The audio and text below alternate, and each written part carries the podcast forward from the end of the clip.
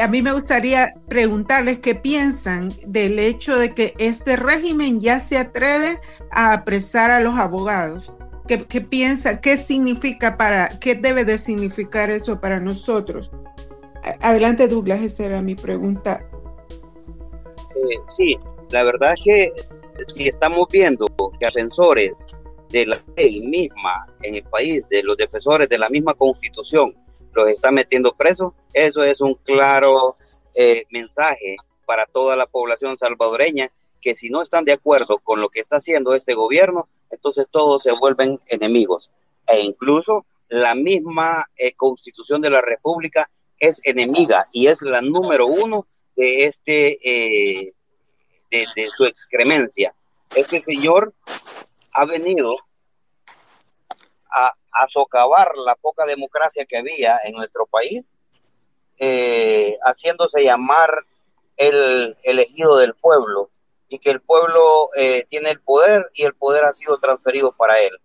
Eso no es justo, no es legal y tampoco es ético de parte de una persona normal.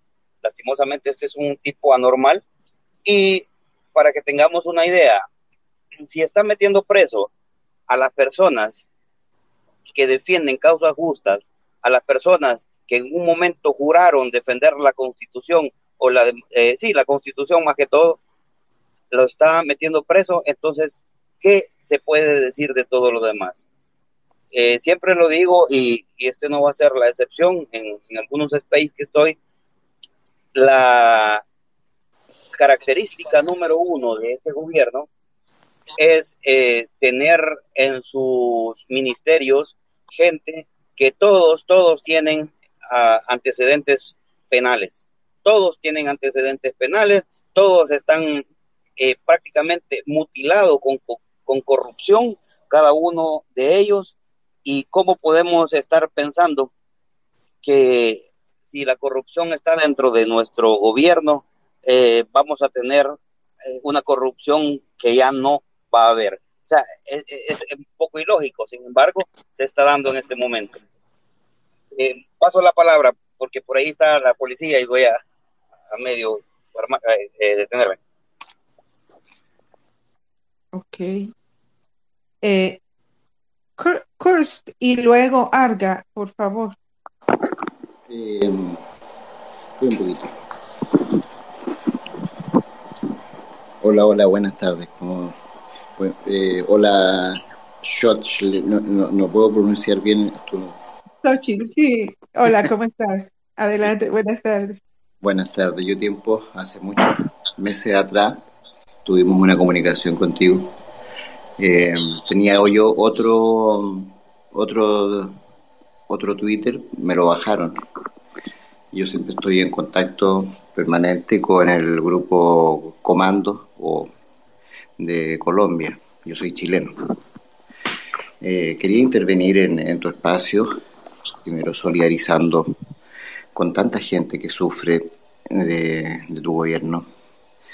Eh, y no es casualidad que nuestro presidente Gabriel Boric haya mencionado la preocupación que le asiste cuando ve como mecanismo casi único de promoción de su gobierno el tema de la seguridad manifestada en la represión eh, descarada de personas que habiendo quizás siendo no voy a poner en duda quizás siendo delincuentes no tienen que ser tratados como animales. Eh, hay convenciones internacionales en las cuales eh, de, de, las cuales este presidente tuyo no, no se hace cargo, no participa en los encuentros de presidente donde puede ser fustigado y enfrentado a una situación de decir qué, qué está ocurriendo ahí.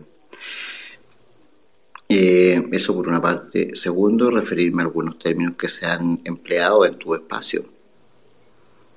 Mira, hay dos personas que han sido como la voz eh, distante de, de, o hacen un punto distinto uno decir, pero ¿por qué se está defendiendo a delincuentes? ¿Por qué se está defendiendo a este? ¿Por qué se está defendiendo a este otro? Yo creo que eso tiene que quedar claro, de que ya sea de, delincuente lo probará la justicia. También hay problemas con la justicia. ¿ya? quien ejerce mal la justicia igual está cayendo en un delito. Quizás estamos frente a una acción de low, de low, lawfare, eh, de justicia empleada en malos términos, con, con, con, con una, clara intención política y eso es una verdad que salta, salta a la vista. Eh, eso por una parte. Lo otro, eh, no se defiende eh, no se defiende lo indefendible. Este espacio yo creo, y yo lo he entendido así, se está defendiendo el legítimo derecho de la persona a tener acceso a la justicia. Eh, y que una vez incluso procesado y considerándoseles culpables, pudiesen tener un tratamiento como delincuentes o como, qué sé yo, reos de manera digna. Eh, no quisiese alargarme más en aquello, pero sí que voy a mencionar como anécdota histórica que Estados Unidos considera a Suecia un Estado, hace, hace pocos años, considera a Suecia un Estado terrorista, puesto que implementó eh, una serie de eh, modificaciones a los estatutos legales y al sistema de, reos y, presos delincuentes de manera de rehabilitarlos. Eso nos gusta. Gusta la represión, el castigo, el daño, el sufrimiento y eso nosotros estamos empeñados en una red importante de muchos países y de muchas personas que hemos tomado conciencia a partir de nuestras experiencias nacionales hacerle frente a ello. Pero quería ir al, al punto que a mí me parece que es el que mayor daño causa en la ciudadanía que respalda personas que, como Bukele, levantan eh, una bandera y dicen eh, yo estoy por la seguridad y se escudan en cifras mañosas eh, y tratan de ocultar la verdad, la, verdad del asunto. Y es el comentario, no, no, sé, yo no noté que lo hizo, pero decía, ¿dónde están los derechos humanos de nosotros, de la gente que camina en las calles? Yo le dije a esa persona, ese, ese discurso, ese discurso que viene de, sectores privilegiados, ya por una y otra parte, que lo instala la derecha, por supuesto, en mi país, y también creo que lo está instalando en el tuyo, eh, hay que eh, develarlo, sacarle el velo. Y eso esconde detrás una tremenda ignorancia respecto del tema de los derechos humanos.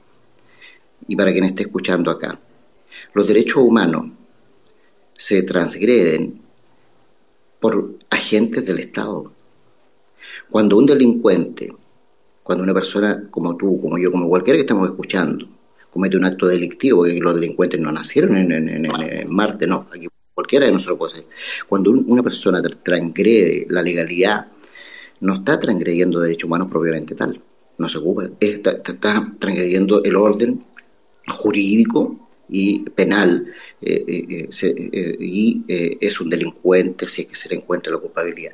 Cuando se habla de derechos humanos, estamos hablando abiertamente del uso de recursos públicos para reprimir y causar daño, delito, persecución, castigo, tortura, muerte en la ciudadanía. Cuando se ocupa el concepto de derechos humanos, estamos hablando de agentes del Estado comprometidos en actos sucios en su momento y que después causan, como en mi país, un tremendo daño futuro en la convivencia nacional.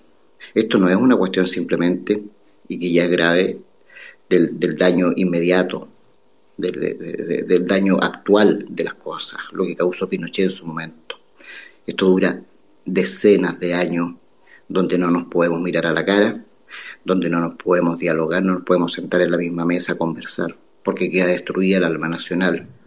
Cuando un, un mandatario se cree con la varita mágica de decir este es y este no es, y entra armado a un parlamento, está haciendo una barbaridad que es criticable bajo todo concepto, bajo todo eh, bajo toda mirada de una persona que quiere una sociedad sana.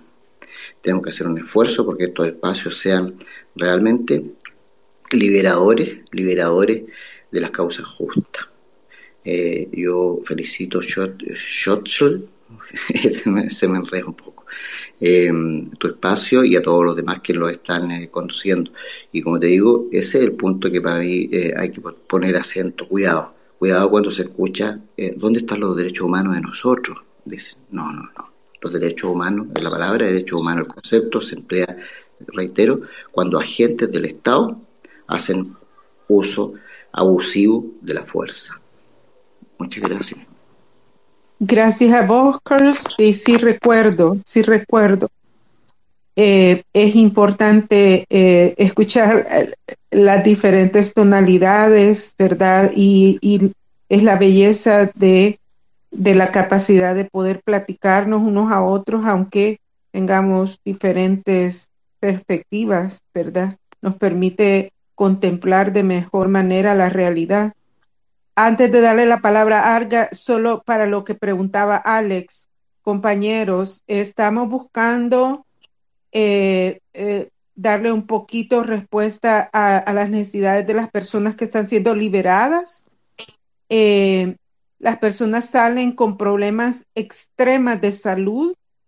necesitamos tener medicamentos analgésicos para darles el caso. Salen muchas personas con problemas en la piel, con problemas en los pies, por ejemplo, uñas enterradas.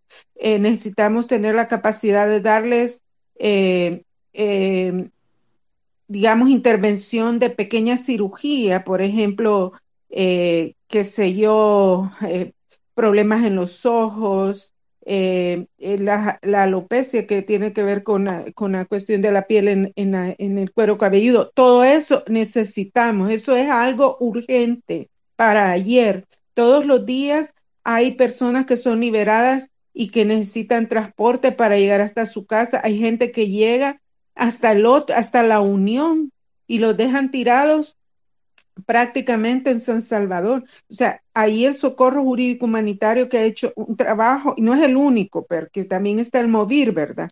Pero el, el socio estratégico, perdón, el aliado estratégico de la DDR es el socorro jurídico con quien hablamos todos los días y estamos expresando aquí, eh, yo sé que Ingrid no lo va a decir porque ella es bien tímida, pero yo sí lo voy a decir, necesitamos papel, resmas de papel, tinta, café, pan dulce, la gente llega todos los días al socorro jurídico con hambre, compañeros, mayormente mujeres y niños, hay que pagar teléfono. Nosotros somos una organización sin fines de lucro, una organización de base y eso nos permite tener independencia. Así que cualquier forma, cualquier forma de donación en especie, en efectivo, háganosla a una llevar, eh, háganos saber vía eh, mensaje privado, ya sea nosotros, al Socorro Jurídico Humanitario. Aquí está la compañera Oli también que puede recibir mensajes al respecto. Adelante, Arga y luego Razer. Bueno, divide y vencerás, ¿no?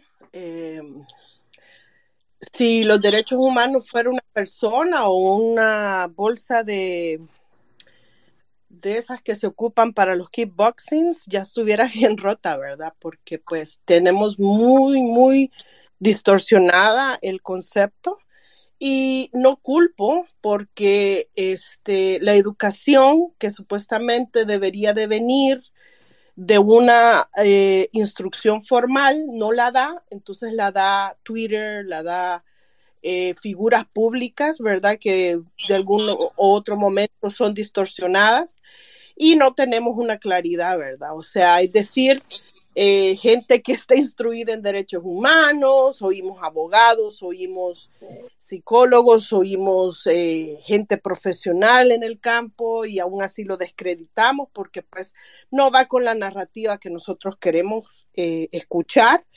Es una narrativa de, de que ha venido desde hace años en división, en revanchismo en yo soy pro Bukele, yo no soy pro Bukele, entonces te odio, yo te digo que sos pandillera, yo te digo que sos marera, y así me siento yo feliz.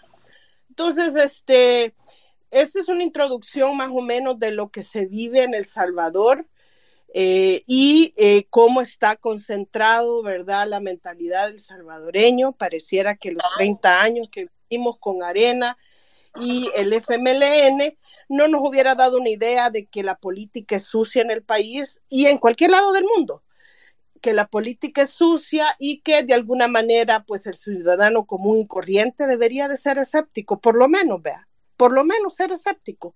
No, si, si en dado caso, pues eh, me gusta eh, el, el, oficialismo y me gusta cómo yo vivo y respiro la seguridad y ver a los militares y ver a la policía que, que, que, hace desmadres y nadie le dice nada, pues por lo menos ser un poquito, poquito escéptico, ¿no? Y tener un poquito de la puerta abierta y entender o tal vez tratar de entender un poquito más fondo de lo que pueda pasar. Lo digo con claridad porque esto del régimen de, excepción no solo es el aspecto legal, sino que el aspecto holístico. Y cuando yo digo aspecto holístico es el área psicológica, el área integral social de cada ciudadano en El Salvador y cómo va a afectar o cómo está afectando. Este es claro, ¿verdad? Que cada país en el mundo eh, opta ¿verdad? Eh, cómo va a eh, dictaminar una justicia. Es decir, algunos países le apuestan a la justicia restaurativa y otros países le, apuestan a la justicia punitiva. Eh, en la historia hemos visto que de lo que es Centroamérica, Suramérica, es un campo muy cultivable de lo punitivo, muy cultivable al revanchismo, porque la sociedad y la idiosincrasia se, se, presta. Eh, también se presta la educación, ¿verdad? Y la poca falta de oportunidad al acceso y al desarrollar un pensamiento crítico y de decir, un momentito, ¿qué estamos viendo acá? Lo podemos ver cuando, por ejemplo, salvadoreños, eh, tonan una narrativa de, bueno, a mí me violaron a mi, a mi hija, me la descuartizaron, entonces yo quiero que hagan eso y más, sin detenernos un poquito, por ejemplo, qué dice la, la academia acerca de cómo le va a afectar en ella en un futuro, no, no a nivel legal, pero a nivel psicológico. Y eso es lo bonito cuando se imparte la justicia, porque la justicia tendría que ser ciega y tendría que que, entender que va más allá de hacer más daño al, al, criminal, pero eso solo lo entiende una justicia restaurativa, una justicia en donde eh, integra holísticamente, y cuando digo holísticamente es que toma en cuenta, por ejemplo, el proceso de sanidad que va a tener la víctima. Y entonces en justicias restaurativas, donde los países apuestan en esta justicia, se detienen un poquito y, voluntariamente incluyen a la víctima, voluntariamente incluyen al criminal y este, ven, por ejemplo, a quien se le hizo daño, ven las obligaciones de ambos lados y las necesidades que tuvieron para poder impartir una justicia.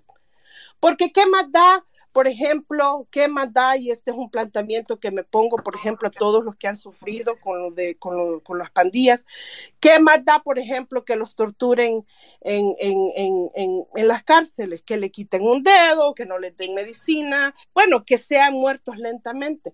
Uh, no les da eh, por seguridad, por, por, por certeza, si eh, eh, academia no les da ninguna ninguna eh, eh, nosotros le llamamos closure en, en, en, psicología, no les da ningún eh, proceso de, de, restauración en psicología. Eso es venganza, así se llama, venganza. Entonces, este, hay que tener claro que algunos países le apuestan a la justicia punitiva versus la justicia restaurativa. Y este, dar, dar una justicia restaurativa involucra realmente o dice mucho del país que es, porque no es barata. O sea, una justicia restaurativa incluye muchos elementos. Eh, por ejemplo, lo que ustedes decían, el debido proceso, eh, se incluye, por ejemplo, mecanismos comprobados de evidencia científica social eh, en donde se incluyen a un grupo multidisciplinario, a que puedan evaluar el, eh, la, la, eh, entre otras áreas, eh, quiénes son los que van, por ejemplo, a quedar, ¿verdad? En, en, los centros y cuáles son los que se van de alguna manera a reintegrar en la, en la, comunidad o que van a, se, se ve la reofensa. se ve, por ejemplo, la integridad de salud mental, no solo en los criminales, pero en la que los imparten. Porque esta gente que está, por ejemplo, torturando en El Salvador, en los, en los centros, este, eh, también van a ser afectados psicológicamente y lo van a ver ustedes, soldados que disparan a sus esposas en las casas, hay violencia intrafamiliar, eh, el, manote, el, el eh, manotenía, ¿verdad? el carácter, todo eso se ve. Pues. O sea que yo podría gastarme aquí tres horas hablándole de eso y, este, todavía pues llegar más a crear más discusión. Pero yo se los comparto porque muchas veces este, nos detenemos a, a pensar que, que, por ejemplo, la, justicia punitiva va a darnos una resolución o un resultado instantáneo de que vamos a ser primer mundo y, este, va a venir la inversión y entonces van a venir turistas, ¿verdad? Los turistas van a venir, pero no nos detenemos a pensar más a fondo que a nadie le gusta estar en un, en un país donde no hay una seguridad judicial es decir, que yo sea apresada, como lo dijo el compañero, y que me den el debido proceso a la defensa dentro de los eh, tiempos establecidos, que me den el acceso a comprar. No, nadie.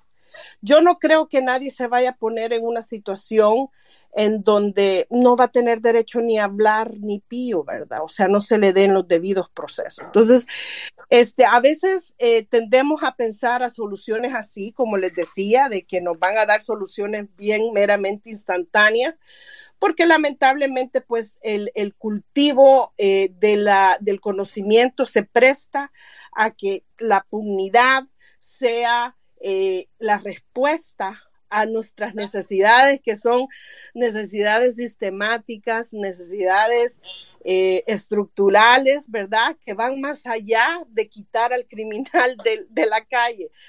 Por ejemplo, la pobreza, la exclusión, la marginalidad, la falta de oportunidades. Y creemos, vea, creemos que con quitar al criminal, entonces, de aquí vamos a traer a la inversión, vamos a traer trabajos, vamos, y es más complicado, es más complicado de eso, ¿verdad? Y cuando choque esa disonancia en decir, ah, no, está, esta otra que está a favor. Este, entonces, eh, ahí viene lo que ha trabajado y lo que ha minado, ¿verdad? Por mucho tiempo la política punitiva, que es divide, divide y vencerás. ¿Verdad? Porque no nos detenemos realmente a, pensar más a fondo de lo que vemos, que es, por ejemplo, una casa en el centro, la gente bailando y la, este, tomando fotos, ¿verdad? O viendo, por ejemplo, a, extranjeros, ¿verdad? Que solo van a venir que tres semanas y se van y lo demás, tú te quedas con los huevos caros, tú te quedas con no poder obtener vivienda, tú te quedas con que no tienes empleo. ¿Cuántos meses llevas sin empleo? Entonces, este, yo quería nada más dar mi aporte a eso porque, puchica, de veras, pobres derechos humanos, ¿verdad? Pobres derechos humanos. Eh, eh, el, el, por ejemplo, el ofender, el desacreditar a gente tan preparada.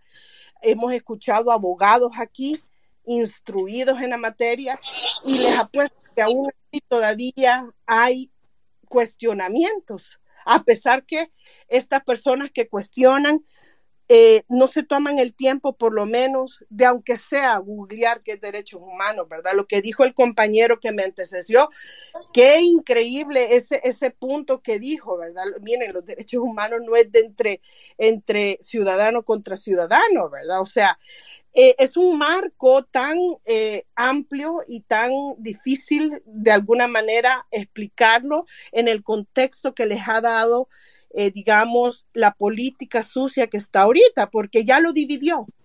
No sé si ustedes se acuerdan que él mismo dijo, los derechos del honesto son más importantes del derecho del, del, criminal. Ya dividió, ah, hizo una, una línea bien tácita ahí y es la misma retórica que se va a usar.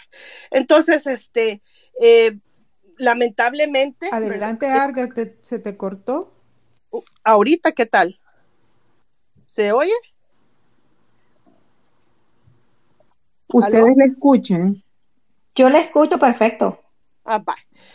Ok. Ah, sí, muy bien. Ya, ya vamos cerrando porque estamos, Voy a cerrar entonces porque pues también la conexión, pero sí, este mi pensamiento va más redireccionado a de que este tengamos en cuenta eh, que eh, realmente ya eh, el, el, el, gran, ¿verdad?, punto pivotal de una sociedad defragmentada como es la, como es la salvadoreña, en donde el revanchismo, este, reina, este, e, e, es bien, bien, bien complicado y complejo los problemas sociales que no se van a poder resolver con una megacárcel, con eh, leyes punitivas y ya para terminar, con un shock doctrinal de, de, de, de dar unas leyes que según en la mente de la población traen, eh, traen esa eh, seguridad, una percepción falsa de lo que es seguridad. Seguridad es más que eso. Pero bueno, gracias por el espacio eh, y nos quedamos aquí pendientes quizás a desarrollar el impacto psicológico, social. No todo lo que es popular se traslada en bienestar social o común. Bueno, gracias por la oportunidad. Gracias, Bueno, yo ya, ya, ya llevamos más de tres horas y creo que es más que suficiente. Yo quisiera hablar si se pudiera. Claro que sí. En este mismo momento voy a asignar el cierre. Creo que ahí no sé quién habló, creo que fue Alex, ¿cierto? No, uh, Razer. Claro que sí. Claro que sí, Razor. Entonces vamos a iniciar por ti. Tú entiendes igual que acá estos espacios son largos, por eso. Eh, acá, vea, yo no, no es un espacio de verdad de, debate, lo hemos dicho como tres, cuatro veces, porque para eso hay otros y cada grupo los crea. Yo, yo de verdad entro a estos espacios dentro de esa discusión. Espera, Razor, dame un segundito, porque estoy asignando eso porque creo que se puede armar un debate. Y entonces me estoy anticipando a que no se arme, pero no quiero coartar los puntos de vista, porque me parece que estaría mal en este momento. Entonces, la propuesta va a ser la siguiente. Vamos a asignar eh, los últimos turnos, pero aprovechenlo. Si alguien quiere aprovechar su turno para debatir, pues lo aprovecha para eso, pero no nos vamos a cerrar en, en quedarnos en eso. Y al final tierra Xochitl, la última palabra la va a tener la compañera Xochitl, viendo cómo retomamos después a futuro. Y así evitamos también alargarnos mucho porque después de tres horas la cabeza no funciona bien eh, a nivel de, esta actividad y creo que es, es lo justo. Entonces, vamos a ir por Razor, ya no subimos más gente, llevamos más de tres horas y diáspora puedes asignar si quieres, después de Razor, eh, asignas el orden Adelante, adelante, Listo, entonces, y Diáspora propone. Dale, Reizo. Gracias. Es primera vez que me uno a estos foros y quisiera agradecer todos los aportes que han tenido. Eh, yo fui al, he, estado un par de veces en el Museo del Holocausto en Washington, D.C., y hay verdades ahí que son prácticamente casi universales. Yo diría que en este caso quisiera compartir una de ellas con lo que está sucediendo en esto, eh, en este momento en el país.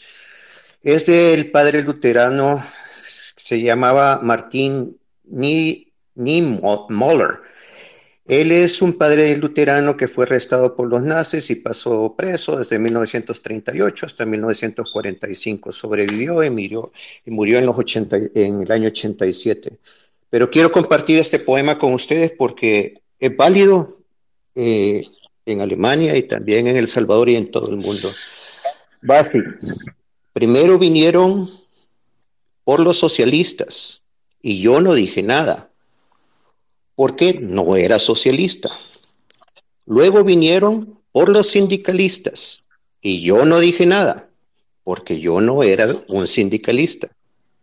Luego vinieron por los judíos y yo no dije nada, porque yo no era un judío.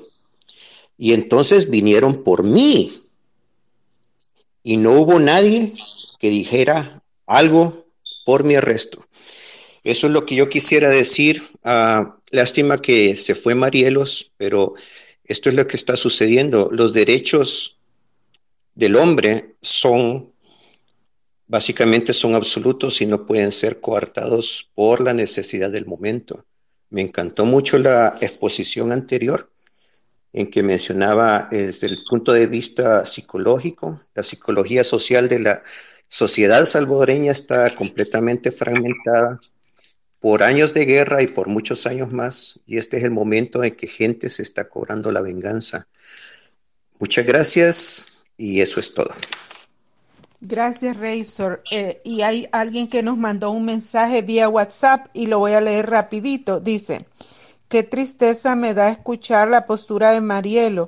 Yo quería preguntarle, ¿qué pensaría sobre la importancia de defender a las personas inocentes si fuera ella la que estuviera presa o peor aún si fuera madre, padre, hermana de alguien que murió violada, torturada y pagó un delito que no cometió. ¿Cuál es la diferencia entre una víctima de las pandillas en el pasado y una víctima del régimen de hoy? Y dice también, quería decirle que yo vivo en Apopa y sigo viendo pandilleros y corredores de droga activos y que en el pasado yo igual que hoy fui y a las playas a los lagos y no podemos decir que antes no se podía ir y ahora sí. Eso dice ella. Este, adelante Zulu y qué pena que hay otra persona pidiendo palabra. Le damos la está Marcos que quiere pedir palabra consti. Bueno, hablamos en privado, pero va Zulu y luego sigue este y pues estaba alguien más que se fue pero tal vez le podemos dar a Marcos en lugar de esa persona que se fue que estaba pidiendo palabra. Vale, adelante Zulito Chulo y luego Marcos.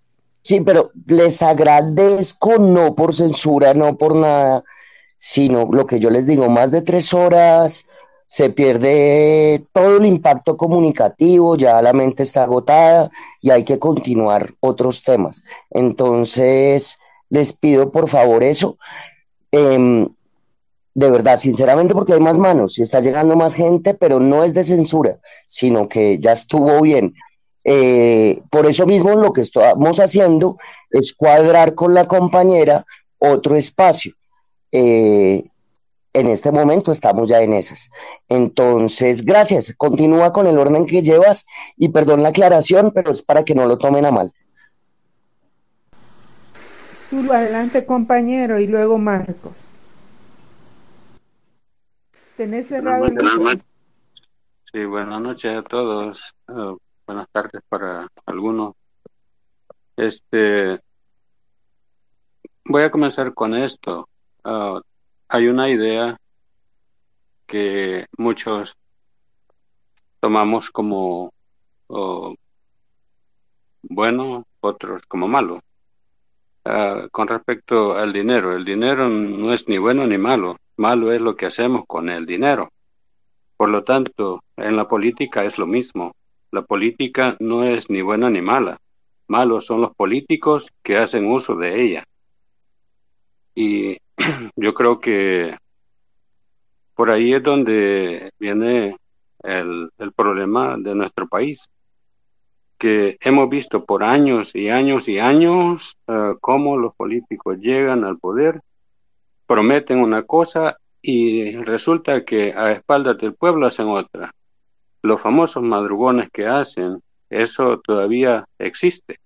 Eso todos lo sabemos. Y el problema es más complejo de lo que nosotros podemos imaginarnos, donde tenemos la población con un sistema educativo caído, con un sistema de salud caído, donde la propaganda es la que hace añicos todo eso. Y el pueblo no puede hacer absolutamente nada porque todos los medios han sido coartados. Entonces, si Ah, mi propuesta sería a futuro para la juventud. porque muchos de nosotros ya estamos de salida y a algunos otros nunca nos interesó la política, más sin embargo, viendo lo que está pasando, ah, al menos de mi parte, yo no quisiera que mis hijos o mis nietos o jóvenes que ahora son la esperanza del mañana, que les quedara un país totalmente polarizado y que ellos no supieran qué hacer. Ah, mi propuesta sería de que los próximos políticos, nosotros como pueblo, tengamos la, una forma o un mecanismo para poder, este, como exigirles que si no hacen su trabajo a medio término, que se vayan, destituirlos de su cargo, porque así como este personaje que está haciendo uso y abuso de poder, yo creo que no es justo que el pueblo siga recibiendo insultos, ultrajos de parte de la misma población, porque él mismo se ha dedicado a decir que todos los que entran a la cárcel son pandilleros, yo creo que eso no es justo, porque hay mucha gente que es inocente y todos lo sabemos y callamos. Y más los que lo apoyan, porque ellos asolapan todo lo que este personaje hace. Entonces yo pienso de que eso sería una, una buena medida para que para ponerle un alto a futuros representantes del pueblo, porque eso es lo que son. Ellos son trabajadores que se deben al pueblo, no para que ellos le entren a palos al pueblo, metiéndolos a la cárcel y diciendo que todos son mareros, porque yo tuve un sobrino que estuvo metido siete meses injustamente y al final salió todo enfermo, todo ah, con dañado de la mente y poco a poco él se está restableciendo aún y eso no es justo para ni, ni para él ni para muchos que ya no pueden contar con un futuro que les fue truncado. Solamente, gracias. Gracias, Zulu. Este, Marcos, y, yo le voy a ceder mi espacio a Ingrid para que ella eh, pueda expresar en nombre del socorro jurídico humanitario, que es aquí realmente el, eh, el, el, sujeto, nuestro sujeto es el socorro en el caso de nosotros, porque la DDR es solo una organización de apoyo a los compañeros que están dando la lucha en el interior. Así que Marcos, y, e Ingrid y ya luego después la Consti para cerrar. Gracias. Buenas tardes, compañeras, compañeros. Quiero ser muy breve.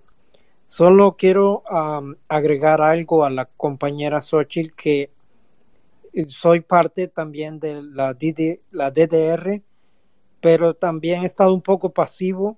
Quiero ah, decirle de que quiero ah, también ser parte, pero también quiero ser un poco más activo quiero crear aquí en Chicago, yo soy de Chicago directamente, quiero crear un liderazgo donde podamos este, crear un fuerte apoyo a lo que se ha venido hablando, ¿verdad? Entonces, tanto en educación, yo estoy en un colectivo, eh, este colectivo queremos crear un, fuerte apoyo a esto porque estamos al tanto de lo que está pasando, ¿verdad? Entonces, les propongo que creamos un fondo de, eh, económico que vayamos creando un liderazgo también al mismo tiempo para en un futuro este, poder desarrollar liderazgo político, pero también un liderazgo con las familias, ¿verdad? Entonces, eh, me quedo allí, es, quiero ser breve, en la otra ocasión quiero hablar algo más, más extensivo porque me gustaría compartir una idea, pero me quedo en eso y voy a estar un poquito ya participando más con, con el grupo. Muchas gracias, Dios los bendiga. Gracias, Marcos. Eso, eso, eso es lo que queremos ir ya encontrando, ¿verdad? A lo que te truje, como decimos los salvadoreños. Bueno, yo sé que Oli está aquí, que malcriada yo, Oli, perdón, discúlpame que no, no, ya, ya así como dice la Consti, después de tres horas la mente se me va. Este, si quisieras decir algo antes de darle la palabra a Ingrid para poder, eh, para poder cerrar.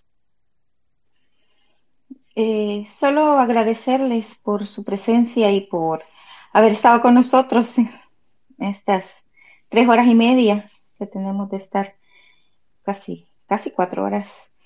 Eh, sí, muchas gracias, muchas gracias y por su sintonía. Es importante que conozcamos y que rompamos el cerco informativo, ¿verdad? Que, que también es que tanto le ha costado a los salvadoreños y este en, en forma económica y, y el daño que, que se está haciendo a la democracia y a los derechos humanos de todos los salvadoreños.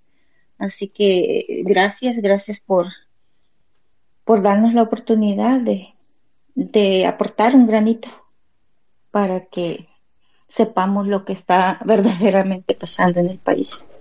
Gracias. Gracias, Ochel. Eh, bueno, gracias en principio a los amigos de Colombia que han estado presentes en nuestras más de tres horas en este excelente ejercicio que hemos hecho de difusión.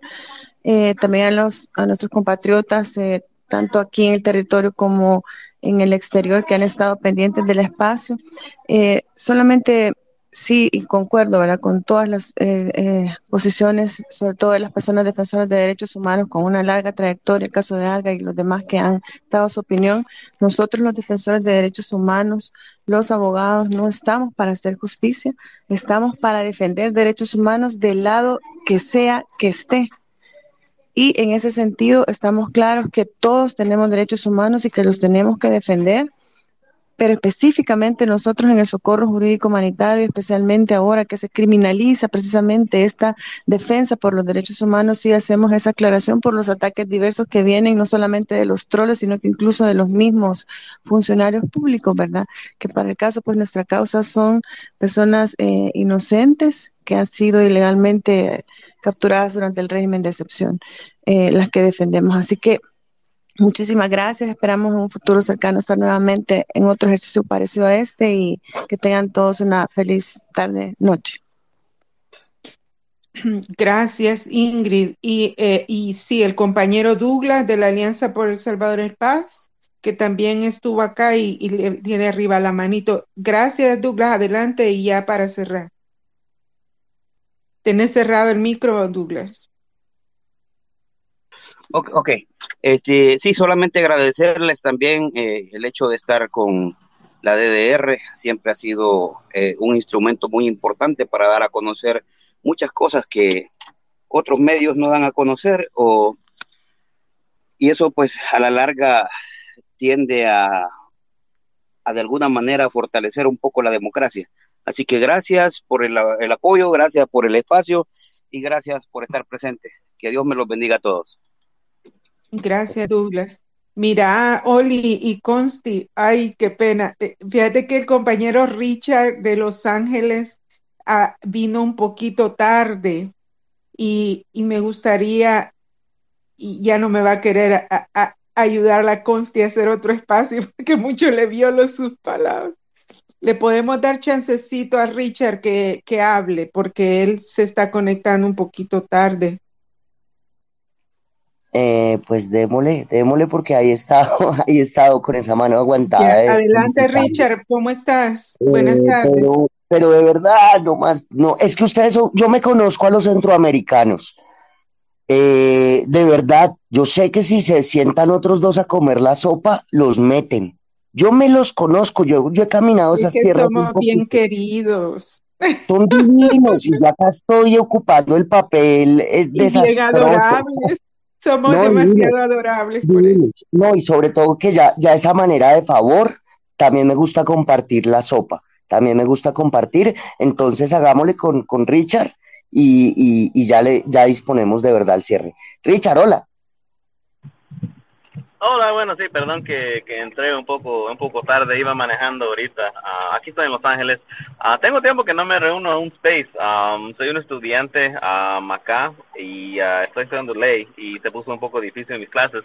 Y quité el Twitter, uno por eso, eh, pero también solo porque um, he mirado, pues después de que lo compró Elon Musk, que hay más como más mentiras, más, más insultos, más cosas de la derecha pero um, me invitó la socia a un space que conductó unos amigos míos uh, de, cuando estaba estudiando, los conocí, um, a, Daniel Alvarenga y a Jorge Cuellar, um, y uh, me, pues me recordé que, que siempre hay que intentar de luchar, aunque estamos lejos o estamos cerca, uh, depende. Todavía tengo un primo, una amiga y una señora que vendía conmigo, antes que están pues privados de libertad debajo del estado de excepción. Aún no sabemos nada de ellos, de cuándo, cuándo van a salir, cuándo van a tener su día en la corte, pero me interesa todo esto y quiero pues como juntarme más ah, en la discusión o en el, ah, en el intento de recuperar la democracia allá voy cada dos años a El Salvador. Soy nacido acá en los Estados Unidos, pero mis abuelos son de ese país y me importa mucho lo que pasa allá. Ah, no me gusta lo que está pasando y quiero ver a un país mejor para mi familia allá. Y pues aquí estoy para, para escuchar. Uh, y gracias por darme el, el, micrófono. Ahí, ahí lo dejo ahí. Te mandamos un abrazo, Richard. Bueno, eso fue un poquito una muestra de, de nuestra red Consti que somos un grupo de salvadoreños, de cheros, como decimos nosotros, de cheros y cheras, que nos reunimos para hablar sobre los problemas del país y para criticar lo que sea, ¿verdad? Eh, siempre buscando poder tener noticias porque hay muy poca información, incluso para nosotros, imagínate para los demás, somos víctimas muy fáciles de la propaganda, ¿verdad? Así que ahí quedamos pendientes, Consti, para otro space. Esta semana decías, eh, vamos a bailar cumbia, ¿ok? Para que no te, no te nos aburras. No, hagámosle, hagámosle, bailemos, bailemos, bailemos porro. Acá tenemos otro género que se llama porro, bailemos cumbia, bailemos fandango.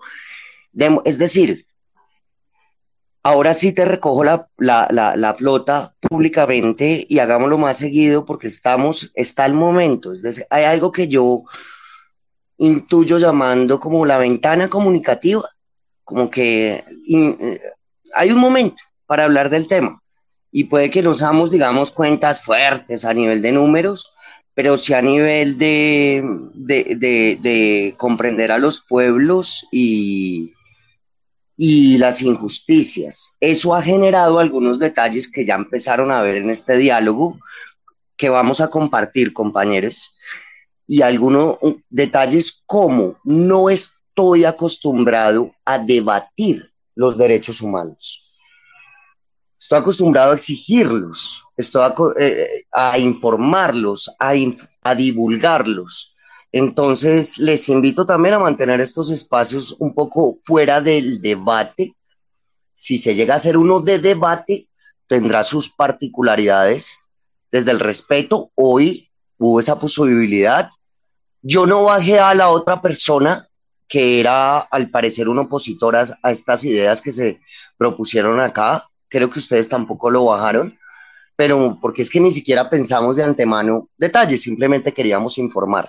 Pero a futuro, ya viendo esta dinámica, de mi parte, vamos a procurar que sea más divulgativo y no debatir el mínimo de derechos humanos. Ya igual es, pues, ya eso muestra una corriente de pensamiento. Y ahí podemos gozar más, porque podemos empezar a hacer, eh, Xochitl, empezar a tener toda esta temática y podernos detener. Miren, solamente al final mencionamos muchas posibilidades temáticas. Hay una que nos junta como pueblos, es que nos conduce a esto. Y así nosotros podríamos, ya se fue el compañero, el, estudiante universitario que habla al comienzo, eh, ya, ya se retiró, sí. Em, poder comprender, por ejemplo, que nosotros diferenciemos Nicaragua, Salvador que no se nos vaya un, un, un, mal, un poquito desviada la idea de pronto. ¿Qué nos condujo a esto? ¿Qué nos conduce un proceso de paz? ¿Qué les conduce al proceso de paz? Yo insisto que eso a mí me importa mucho.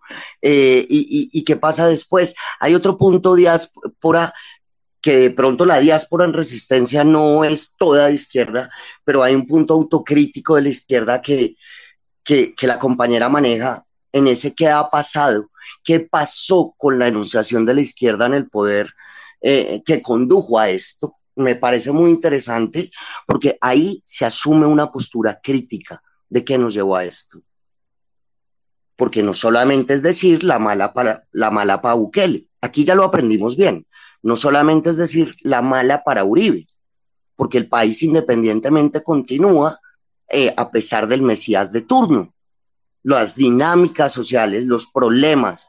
Entonces, por ejemplo, hay otro que podríamos hacer, efectivamente, buscamos a alguien duro, gente que sepa de pobreza, que sepa de esas, eh, de esas cuestiones de oportunidades. Se generan, que son los términos en los que, eh, eh, digamos, la, la izquierda y hasta la centroizquierda y la misma socialdemocracia habla de la pobreza escasez de oportunidades, o se presentan, o cada cual verá con qué término lo presentan.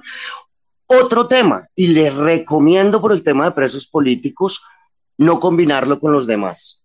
El tema de las donaciones y del sustento de las organizaciones, y se los juro, se los recomiendo de antemano.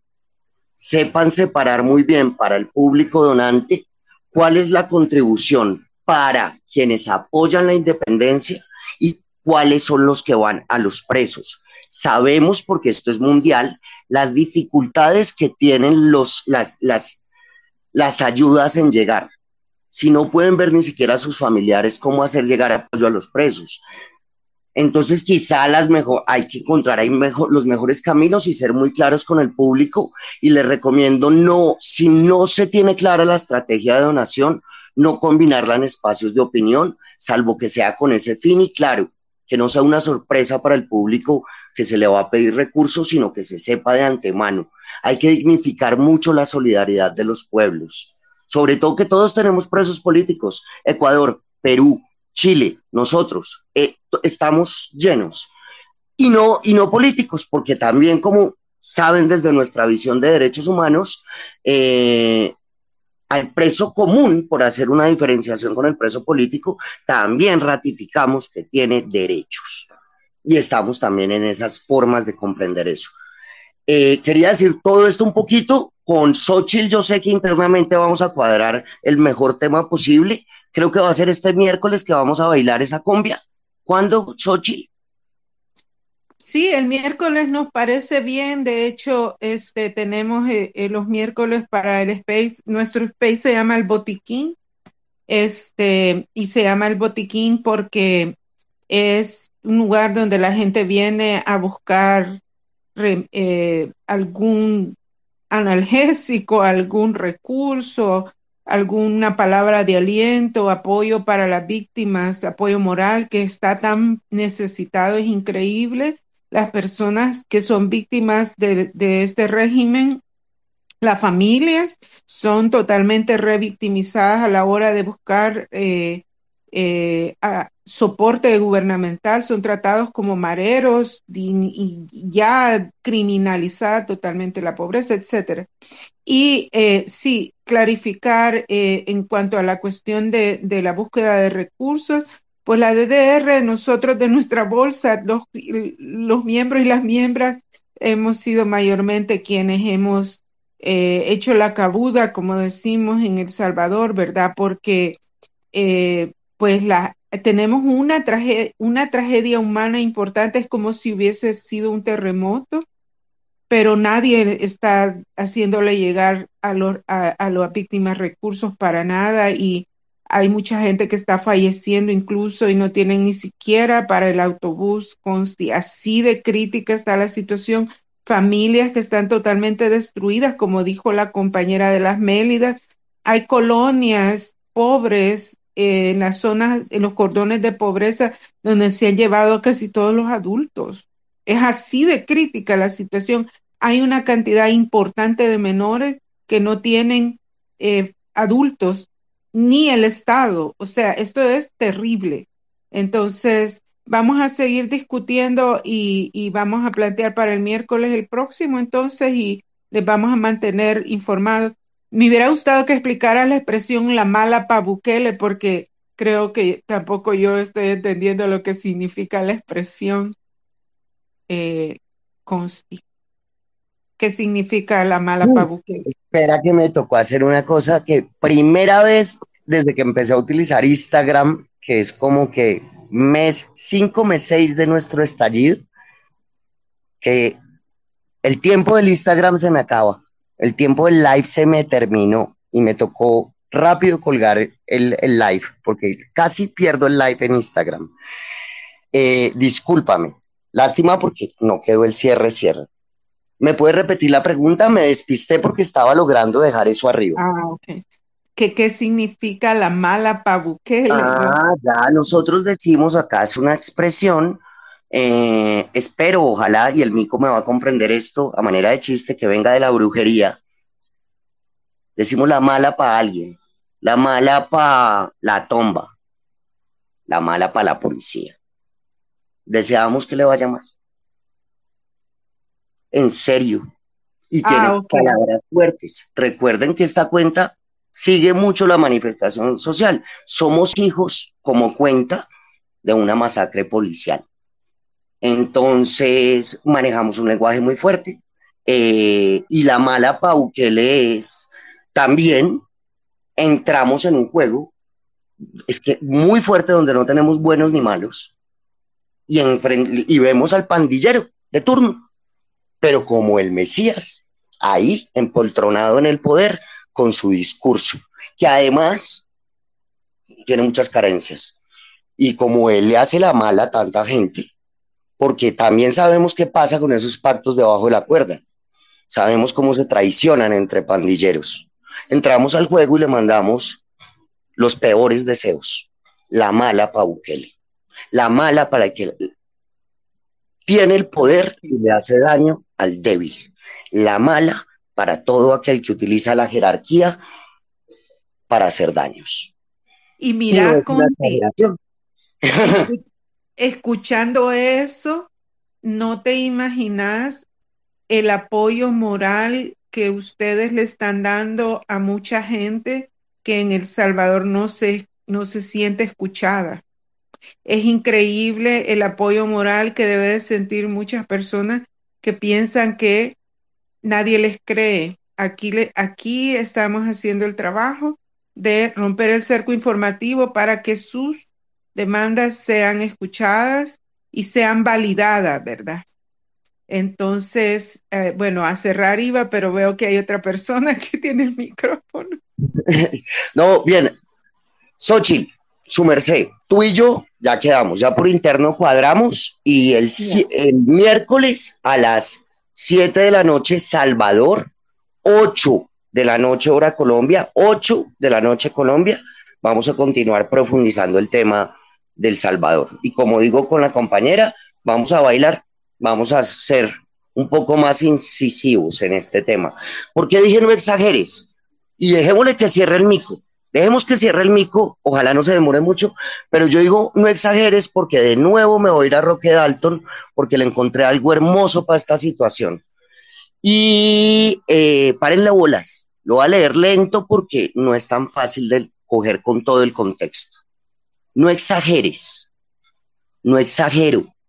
Siempre hubo la posibilidad de decir, esto es maravilloso, óptimo, genial, pero a mí no me gusta, lo cual es maravilloso, óptimo, genial.